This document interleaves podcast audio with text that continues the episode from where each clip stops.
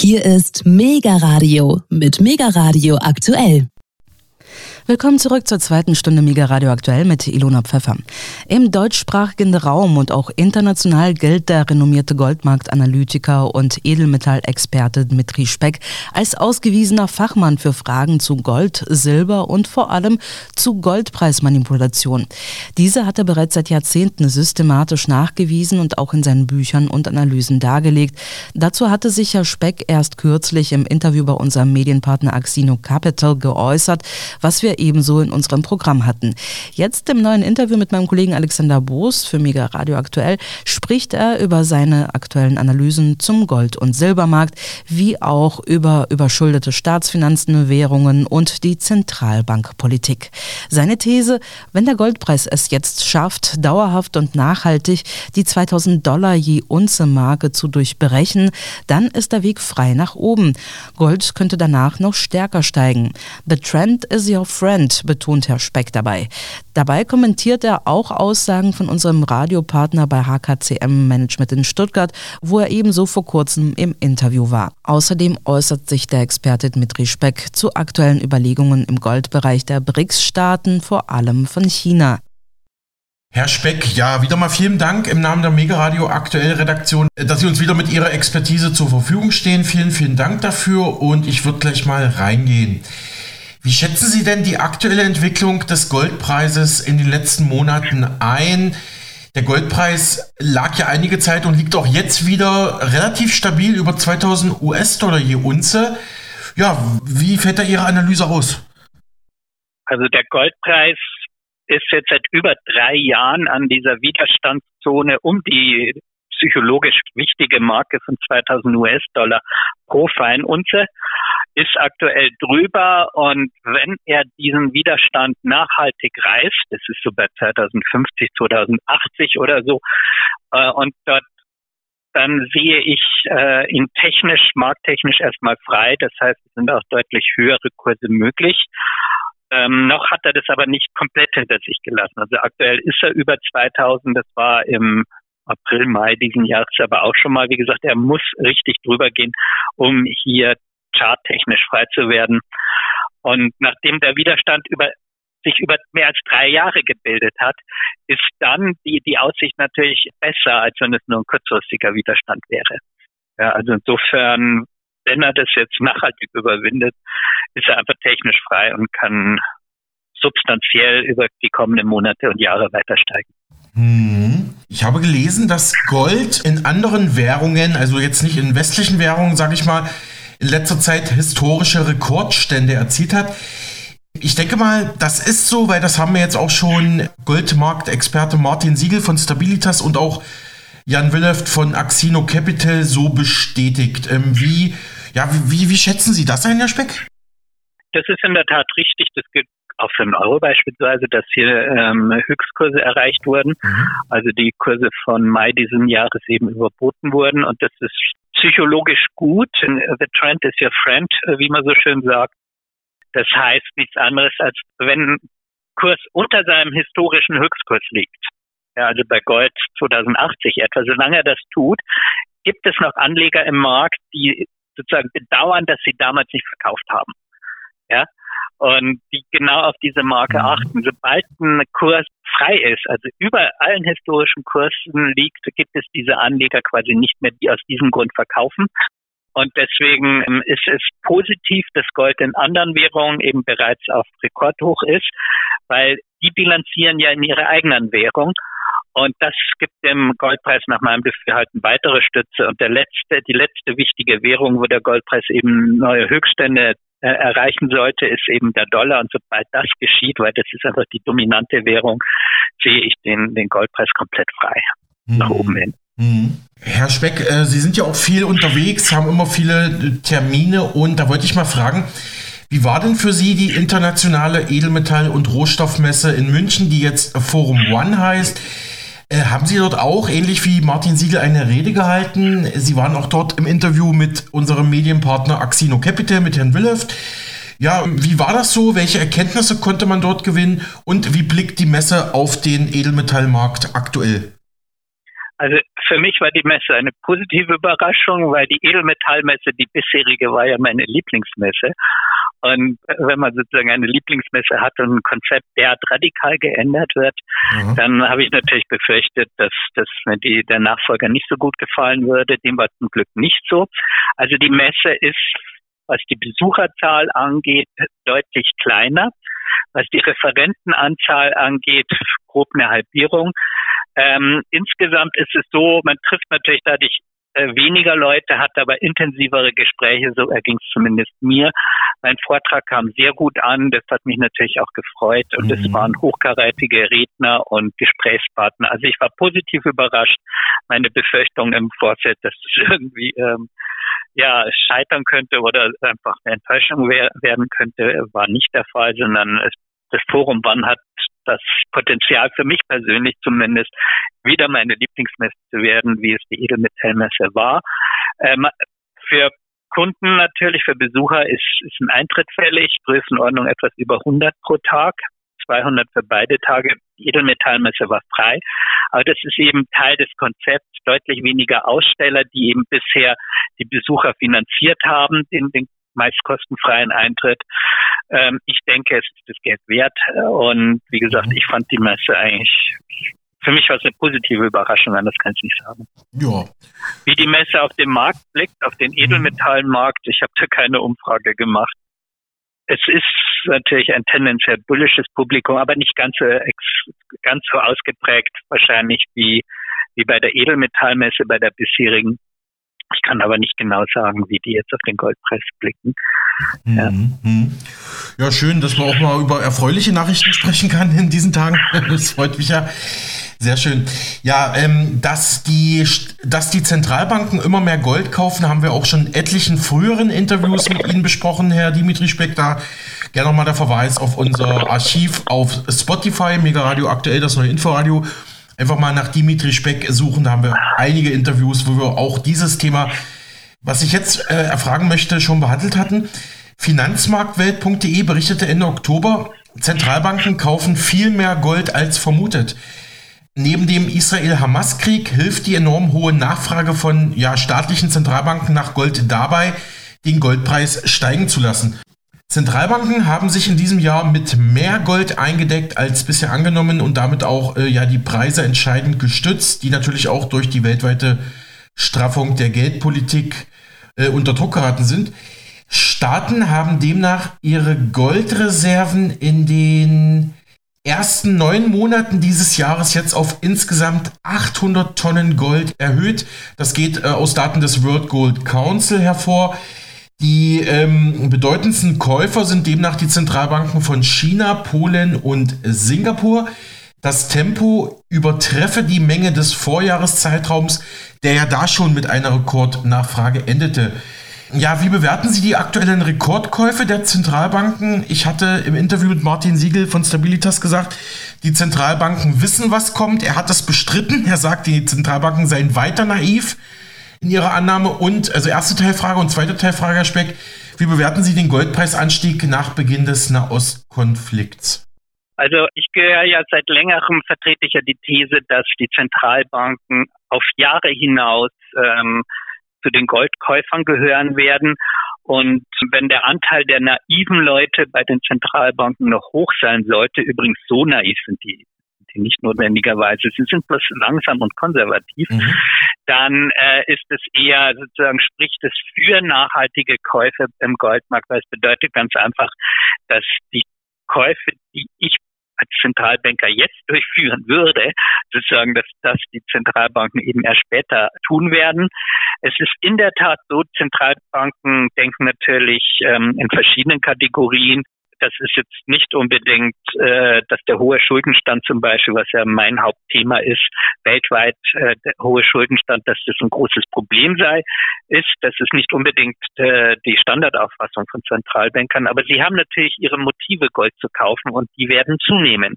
Und das eine ist ganz einfach, die Hauptdevisenreserve derzeit bei den Zentralbanken ist der Dollar.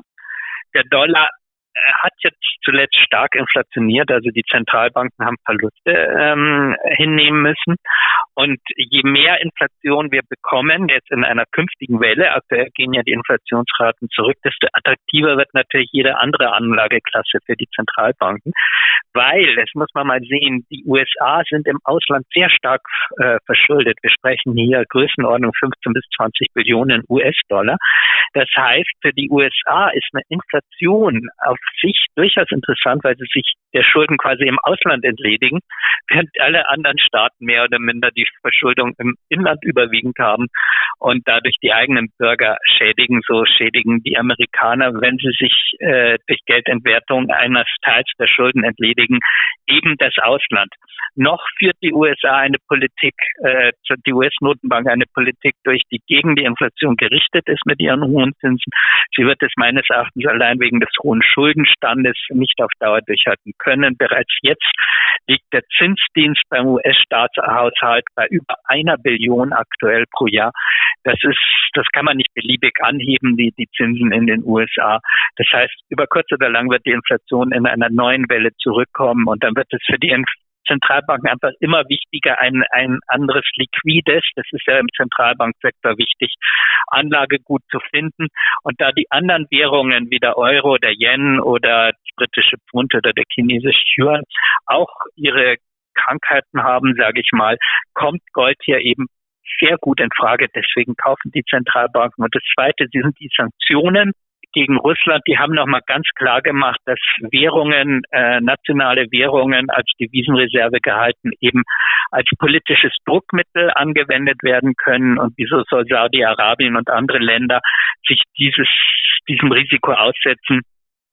Auch das dürfte ein Motiv sein. Jetzt diese beiden Motive reichen auch dafür, dass eben die Zentralbanken Gold kaufen und sie werden es meines Erachtens die kommenden Jahre, das ist meine Standardprognose, weiterhin tun. Je teurer der Goldpreis wird, sogar desto mehr, weil dann ganz einfach ihre Bilanzen eben das positiv ausweiten und weisen die, die Gewinne und das dann für die Notenbanken auch wegen des Kursanstiegs eben äh, wichtig wird und weil am Markt auch höhere Beträge verkraftet.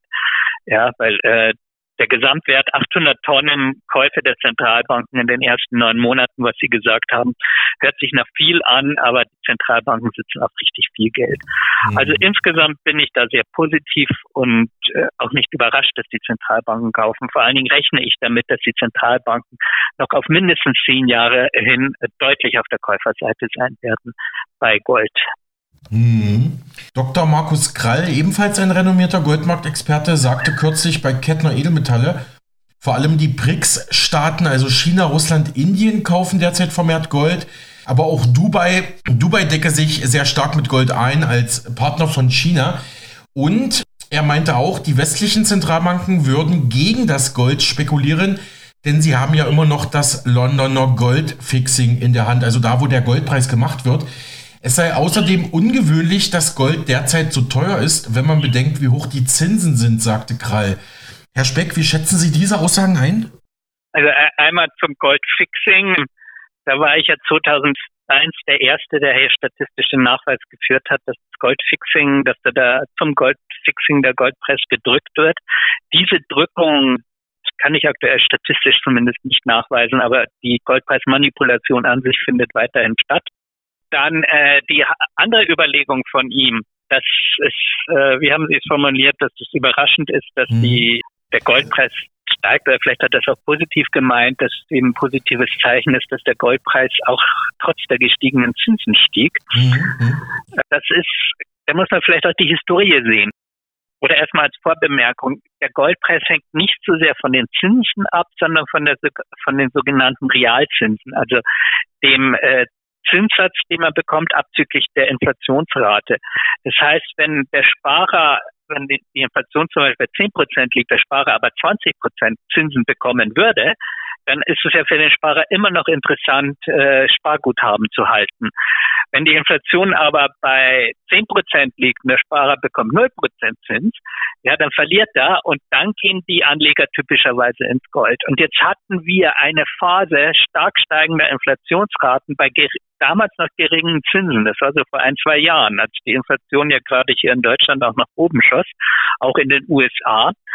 Und bei einem ähnlichen äh, Inflationsanstieg bei unveränderten primär oder zuerst unveränderten Zinsen war es in den 70er Jahren steht so, dass der Goldpreis in der Spitze um mehr als das Doppelte zugelegt hat. Das heißt, der Goldpreis müsste längst bei 4000 Dollar stehen. Das tat er aber nicht. Ja, ganz im Gegenteil. Am Ende dieser Inflationsschubsperiode war er mehr oder weniger unverändert auf Dollarbasis. Und meines Erachtens hat er sozusagen den ersten Anstieg versäumt. Der hätte sehr stark, gemäß historischen Vorbildern eben sehr stark hätte ausfallen müssen. Und deswegen kann es sich der Goldpreis ohne weiteres leisten, den Rückgang der Inflation und den Anstieg der Zinsen aktuell eben auch nicht mit einem Rückgang zu beantworten. Das wäre was anderes, wäre der Goldpreis auf 4000 gestiegen. Dann würde ich jetzt sagen, ein Rückgang auf 3000 oder so angesichts der gefallenen Inflationsraten, der gestiegenen Zinsen wäre ganz normal. Aber er ist ja nicht auf 4000 gestiegen. Ja, insofern holt er meines Erachtens aktuell hier auch Anstiege nach, die er längst in der Inflationsphase aus verschiedenen Gründen diesmal nicht durchgeführt hat, im Unterschied zu ähnlichen Phasen in den 70er Jahren. Und es ist ein Zeichen der Stärke von Gold. Und meines Erachtens wird der Goldpreis hier noch viel mehr nachholen, weil die Inflation ja nicht verschwindet. Ja, also sowohl die Geldentwertung ist ja da, sie ist, wir haben ja keine negativen Inflationsraten und ich rechne auch mit weiteren Inflationswellen. Also insofern ähm, mache ich mir hier wegen des Zinsanstiegs bei Gold äh, keine großen Gedanken und denke weiterhin, dass Gold hier angesichts der 2000er Marke jetzt wirklich einen, einen Anstieg vor sich hat. Markus Krall hat eine weitere interessante These aufgestellt, die Sie auch gerne einschätzen dürfen, Herr Speck. Und zwar meinte er, es wird sich in den nächsten zwölf Monaten abzeichnen, dass die BRICS ernst machen, auch wenn jetzt noch keine neue goldgedeckte Währung beschlossen wurde. Denn er hat es so ausgedrückt, wenn die Chinesen den Stecker ziehen, also ernst machen mit ihrer Goldpolitik, könnte der Goldpreis wohl auf über 5000 US-Dollar je Unze steigen. Also erstmal diese und eine zweite Teilfrage dazu. Immer wieder hört man jetzt Gerüchte, dass, dass China selber ein eigenes Goldpreisfixing installieren möchten, eventuell am Standort, am Finanzstandort äh, Shanghai. Dann natürlich in direkter Konkurrenz zu London und zur Wall Street. Herr Siegel meinte im Interview mit uns, also die Infrastruktur steht da zwar noch nicht, aber die Chinesen haben bewiesen, dass sie sowas relativ schnell aufbauen könnten. Ist natürlich auch die Frage, wie das der Weltmarkt dann annimmt. Aber zwei Teilfragen. Also Kralls Prognose 5000 Dollar je Unze, wenn die Chinesen ernst machen. Und ähm, sehen Sie die Möglichkeit, dass die Chinesen vielleicht bald selber ein Goldpreis-Fixing ähnlich wie in London machen? Dann natürlich auch in direkter Konkurrenz zum Westen? Also China und Gold, da wird sehr viel ähm, überlegt. Also es geht auch für BRICS. Ähm, wir müssen uns überlegen, was ist eigentlich das Interesse der Chinesen? Die Chinesen haben einen Leistungsbilanzüberschuss und wollen diesen sinnvoll anlegen. Das ist das primäre Interesse, zumindest wenn sie rational denken. Noch haben die Chinesen vermutlich nicht so viel Gold, ja, die Schätzungen gehen hier aber weit auseinander, wie viel Gold sie tatsächlich haben und wie viel Gold auch der, der Staatssektor hat. Also sprich staatliche Pensionskassen, staatliche Fonds und die Zentralbank zusammen, also nicht nur die ausgewiesene Zentralbank Goldmenge. Da gehen die Spekulationen und Berechnungen weit auseinander. Aber gegenüber der Wirtschafts Leistung ist es noch nicht so meines Erachtens, dass, dass China hier so viel Gold hat, dass es im chinesischen Interesse ist, dass der Goldpreis bei 5000 steht. Das vermute ich, das weiß ich aber genauso wenig äh, wie irgendjemand anderer.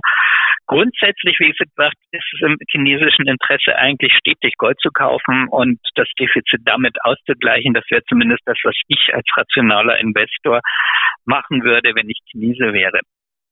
Was die BRICS angeht, äh, sind die ja, muss man auch mal sich vergegenwärtigen, die sind weit weniger einheitlich als zum Beispiel die Europäische Union, die Länder. Also Indien zum Beispiel und China äh, sind, sind sich nicht so nah. Indien hat sich jetzt sogar erstmals verteidigungspolitisch auf die Seite der USA geschlagen, wenn ich es richtig sehe, erstmal seit dem Zweiten Weltkrieg.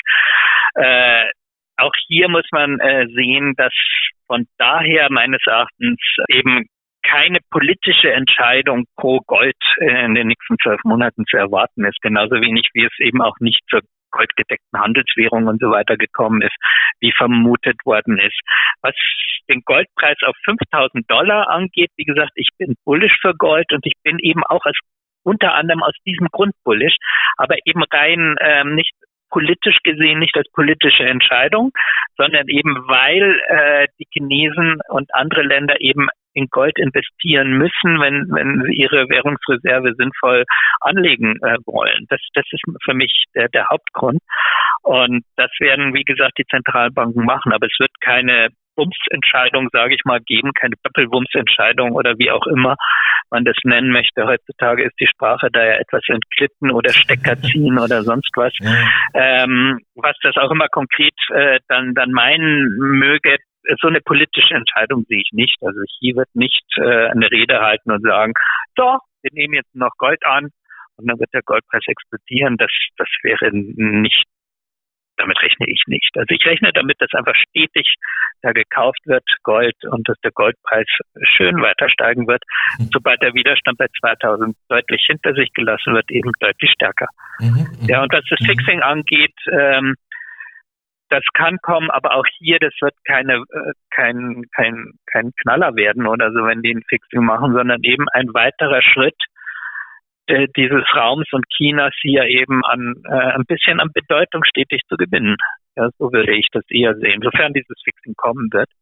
Ja. Hm. Aber auch hier muss man natürlich sehen, dass der Yuan ja international noch nicht frei gehandelt wird. Also das sind noch viele Hürden äh, zu sehen. Ich möchte ja auch mal ein, einen Punkt einwenden. Die Amerikaner haben die Briten damals schon in den, in den 1920er Jahren ökonomisch überholt. Und es hat bis zur Suez-Krise in 56, glaube ich, also 30 Jahre gedauert, bis dann endgültig klar war, dass die Briten nicht mehr das Imperium sind, sondern die Amerikaner, zumindest im Westen damals. Und auch die Ablöse des britischen Pfunds hat so lange gedauert. Also das sind alles Sachen, die dauern. Aber eben Sachen, die stetig in den kommenden Jahren auch dem Goldpreis Unterstützung geben werden. Mhm. Ja, sehr interessant. Ja, jetzt kommen wir natürlich noch mal, jetzt kommen wir natürlich auch noch mal zu Ihrem Spezialthema, Herr Speck, äh, und zwar die Manipulation beim Goldpreis. Wie ist doch aktuell die Lage? Wir hatten vor wenigen Wochen bei uns im Radioprogramm gespielt den Beitrag von Jan Willeft von Axino Capital. Dort ging es um, ging's um den Fall von zwei JP Morgan Banker, die jetzt in den USA gerichtlich verurteilt wurden, weil sie über acht Jahre hinweg den Gold- und Silberpreis systematisch manipuliert haben. Da spricht man von 10.000 Manipulationssequenzen, die da wohl gemacht worden sind. Und da wurde auch noch mal ein älteres Interview von Ihnen bei Axino gespielt. Und da, ja, haben Sie gesagt, Gold und Silber sind über Jahre hinweg manipuliert worden. Das habe ich ja schon bereits seit 2001 nachweisen können, wie da die Edelmetallpreise über die Terminmärkte manipuliert worden sind. Hatten wir auch schon in ganz vielen früheren Interviews, verweise ich auch noch mal gerne auf Spotify zum Beispiel das Interview zu ihrem Buch Geheime Goldpolitik. Und ja, jetzt natürlich nochmal die typische Journalistenfrage. Wann hört die äh, Goldpreismanipulation und Goldpreisdrückung auf? Und ja, wie bewerten Sie diesen, ja, diesen aktuellen Fall bei JP Morgan?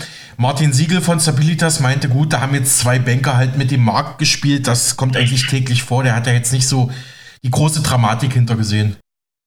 Also das sehe ich ein bisschen anders als die Goldpreismanipulation ähm, muss man ganz klar sagen, ähm, das geht eben aus den Gerichtsurteilen und aus den Vergleichen, da geht es ja um hunderte Millionen, die die Banken schon bezahlt haben als Vergleichsstrafe, ähm, nicht hervor. Es ist keine äh, Manipulation äh, wie, wie bei anderen Märkten, die es immer mal wieder gibt, sondern äh, die Goldpreismanipulation ist im Jahre 1993 als auch Vorschlag von Greenspan in einer internationalen Besprechung, sage ich mal, ähm, von Notenbanken beschlossen worden, damals mit dem Ziel, dass der Goldpreis nicht über 400 US-Dollar pro Feinunze stehen soll und ging am 5. August 93 vom Terminmarkt an der New Yorker Comics aus. Ja. Und diese Manipulation wurde dann teilweise sozusagen auf den privaten Sektor ausgegliedert. Das war damals auch ganz klar US-Politik, Interventionen an den Märkten weg von den Zentralbanken zu nehmen und an äh, private Bankinstitute eben äh, zu verlagern. Und das ist eben in den Gerichtsurteilen noch gar nicht aufgeklärt worden. Also das, das muss man ganz klar sehen. Die aktuelle Lage bei den Manipulationen ist, äh, statistisch ist sie viel schwerer nachzuweisen als bis 2011, 14 diese Größenordnung. Ähm, die letzte Episode, die ich ziemlich klar identifizieren konnte als Goldpreisdrückung, ist jetzt, glaube ich, auch schon ein, zwei Jahre her, zwei Jahre sogar. Ja, der aktuelle Stand, ich habe ja vorhin gesagt, ähm, dass der Goldpreis eigentlich angesichts dieser Inflationswelle deutlich hier, höher stehen müsste, wenn man eben historische mhm. Vergleiche mhm. heranzieht, nämlich in der Spitze um das Doppelte, was ja auch viele Anleger dann enttäuscht hat, ja, äh, hat meines Erachtens eben unter anderem, äh, wenn auch wenige Manipulationsepisoden äh, Episoden, äh, als Ursache, aber auch andere Ursachen, zum Beispiel, dass es ähm, Bitcoin gibt wo, wo eben manche Leute denken, das ist jetzt das neue Gold.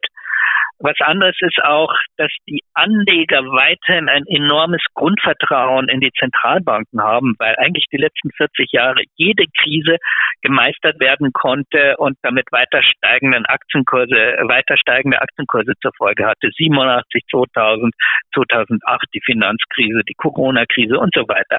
Also die Anleger haben quasi ein Grundvertrauen in die Zentralbank, dass die eben mittels Geldschöpfung, sage ich mal, und Kreditübernahme ähm, die Märkte immer retten würden. Das hat auch meines Erachtens eben Einfluss darauf gehabt, dass sie eben gar nicht die Flucht ins Gold gesehen haben. Aber man muss es eben sehen. Alle bisherigen Krisen waren eben nicht inflationär und konnten durch Geldschöpfung bekämpft werden. Wir haben jetzt ein, eine Inflationsproblematik, und würden die Zentralbanken jetzt wieder mit Geldschöpfung antworten, würde die Inflation sozusagen weiter steigen. Insofern, wir sind in einem neuen Marktumfeld. 2021, 2022 begannen in den USA die Aktien zu fallen. Die Blase ist am Platzen meines Erachtens. Wir kriegen ein neues Umfeld, auch am Immobilienmarkt, auch bei den Zinsen. Überall haben wir eine Trendwende der Trends der vergangenen 40 Jahre.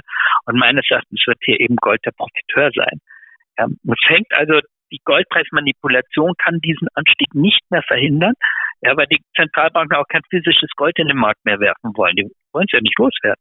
Keine Zentralbank will ihr Gold verkaufen. Die sind ja auch nicht blöd mittlerweile. Mhm. Früher waren sie blöder, was das angeht.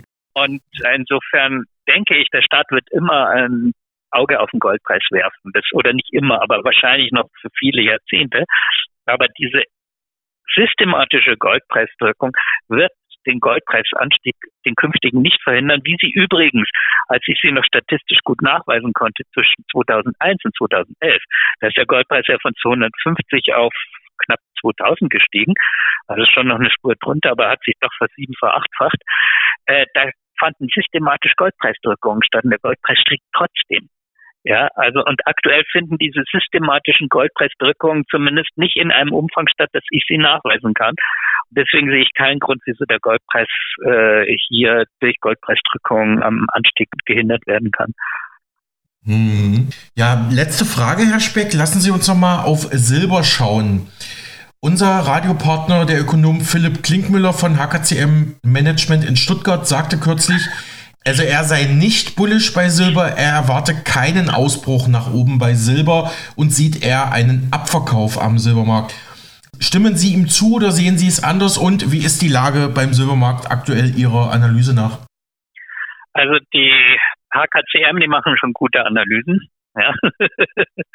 Ihre Methode mhm. ist mit Elliott Wave sogar zyklische Methode, weil ich bin ja eher auch ein Zykliker, seit mhm. was den Kreditzyklus angeht, den ich jetzt nach Jahrzehnten der Aufschuldung jetzt in der Gegenbewegung sehe, die auch mindestens ein Jahrzehnt dauern wird. Sei es, mein zweites Steckenpferd ist ja die Saisonalität, die Jahressaisonalität.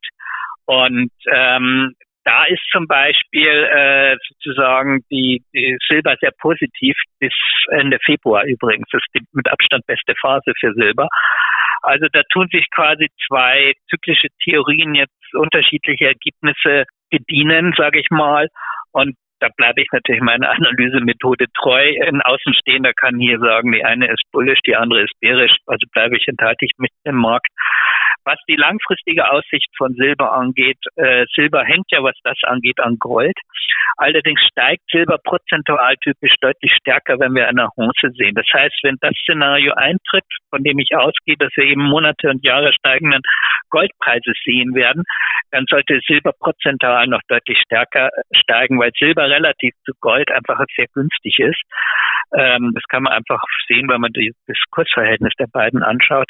Und weil Silber eben, äh, weil es viel weniger gehortet wird in Tresoren, im Falle eines Anstiegs eben deutlich stärker steigt, weil einfach weniger aus dem Bestand dann äh, kommt.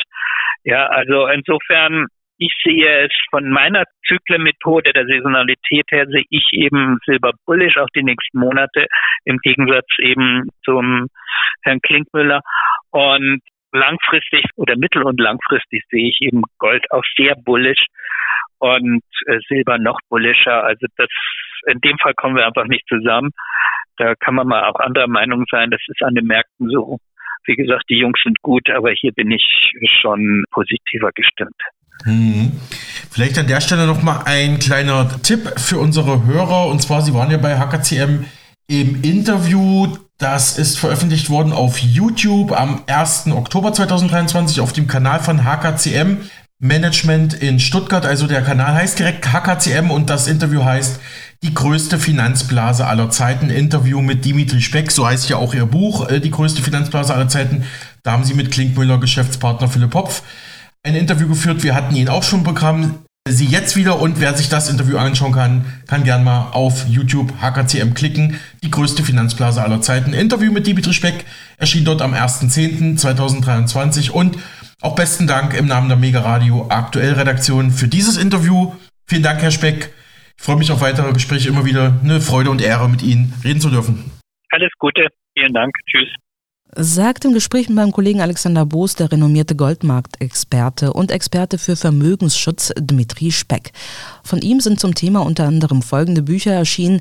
Die größte Finanzblase aller Zeiten 2022 im Finanzbuchverlag und auch Geheime Geldpolitik, warum die Zentralbanken den Goldpreis steuern von 2013. Mehr Informationen finden Sie online unter www.seasonax.com oder bei seinem Börsenbrief Sicheres Geld. Seit über 20 Jahren der konservativste Börsenbrief Deutschlands für alle Sparer und Geldanleger.